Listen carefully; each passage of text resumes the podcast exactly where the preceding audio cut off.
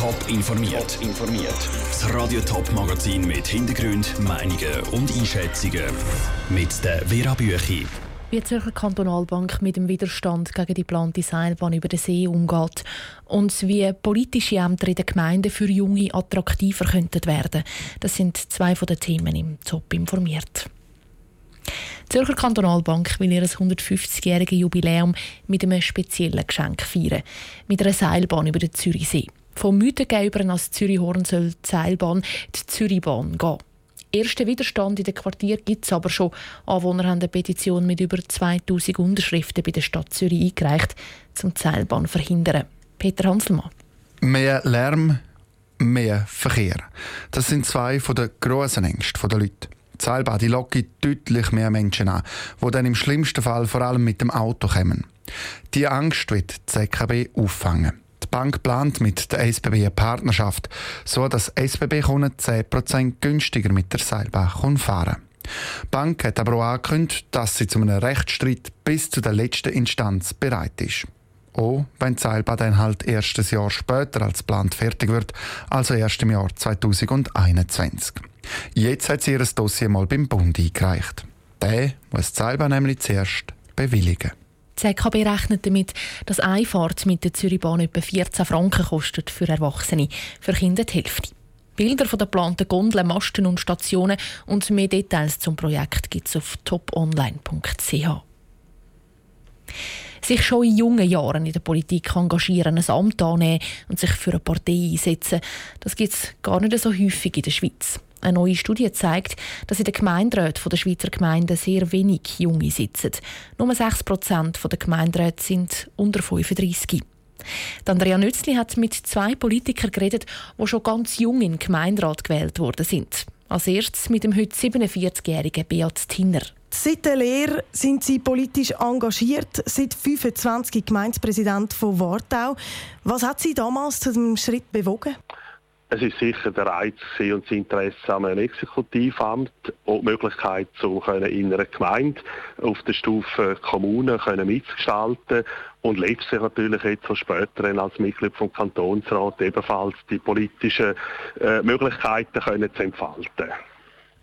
Wie kommen denn mehr Junge in die Politik? Oder liegt es auch daran, dass vielleicht Ältere den Jungen mehr Platz machen sollten? Der Umstand kann sicher auch mal dazu beitragen. Aber letztlich ist es so entscheidend, dass man bereit ist, einmal einen Wahlkampf zu führen und dann nachher entscheidet das Volk. Ich glaube, das ist auch eine wichtige Erfahrung, sich an eine Ausmarchung zu stellen. Da habe ich mir auch schon müssen machen und ich glaube, das ist äh, gut und recht so, wie so hat das Volk eine Auswahl und kann dann auch die Leute die Ämter wählen, wo sie das Gefühl haben, dass sie die bestmöglichen Sachen für die Gemeinde zum Beispiel rausholen. Auch sehr jung in die Politikkarriere gestartet ist Aline Indergant mit 22 in den Gemeinderat von Altenau gewählt worden, mit 23 als jüngstes Mitglied im Grossrat vom Kanton Thurgau. Frau Indergant, was hat Sie so jung dazu bewogen, sich so intensiv in der Politik zu engagieren? Einerseits hat es mich immer interessiert, was auf nationaler Ebene passiert und ich wollte mitdiskutieren. Durch das ist mein Interesse generell geweckt worden. Also eben, Sie sind auch heute noch jung, Sie sind erst 25. Was hat es vielleicht auch für Vorteile, wenn man so jung in einen Gemeinderat oder Kantonsrat gewählt wird? Was kann das für Vorteile haben? Man macht enorm viele Erfahrungen in Bereichen, wo man vielleicht vorher nie groß tätig war. Also man nimmt wirklich viel mit, auch für, für sein eigenes Leben. Und das andere ist auch Kontakt, wo man kann knüpfen über Gemeindegrenzen hinaus. Tarin Hintergand im Gespräch mit Andrea Nützli. Die Studie zeigt auch, dass jeder Fünfte der Jungen sich könnte vorstellen ein Amt in einer Gemeinde zu übernehmen. Der letzte Schritt, eine Kandidatur, wagen dann aber eben nur wenige. Es tönt wie in einem schlechten Horrorfilm, was am Ehepaar Marti aus Flums im letzten Herbst passiert ist. Sie haben es beobachtet, wie ein 17-jähriger ein junges Ehepaar mit Kinderwagen mit einem Bieli angegriffen und schwer verletzt hat. Dank ihrem mutigen Einsatz ist die junge Familie mit dem Leben davongekommen. Jetzt ist das Ehepaar Martin nominiert für den Prix Courage, der heute Abend vergeben wird. Im Beitrag von der Tabea Fono erinnert sich der Wendelin Martin zurück an den Abend und erzählt, warum er zuerst gar nicht hat mitmachen beim Prix Courage. Am Anfang habe ich gedacht, ich mache nicht mit. Es ist nicht nötig, weil ich finde es äußerst nicht als Riesenleistung. Ich finde es ein Wahnsinnsding, dass das Ehepaar mit dem Leben davon ist. Wir sind ja hier aufgewachsen. Und irgendwie habe ich hier ein Gefühl gehabt, wie eine Verpflichtung, wenn jemand in der Not ist, dass wir hier helfen. Wir sind zu Flums im Postplatz hergefahren. Und dann hat meine Frau auf links geschaut und gesagt, schau, dort schlünzt jemand Zimmer. Und ich habe übrig geschaut, habe das gesehen und bin sofort rechts ausgestiegen und bin auf der los und gerufen, hey, was fällt dir ein? Und dann ist er aufgestanden und dann habe ich erst gemerkt, dass er 1,90 Meter groß ist und auf mich loskommt und nachher zücht er unter dem Mantel für ein Biel. Und ich konnte noch die Hand auf den Kopf heben und dann hat er mir in die Hand hineingeschlagen. Somit bin ich schon fast kampfunfähig gewesen.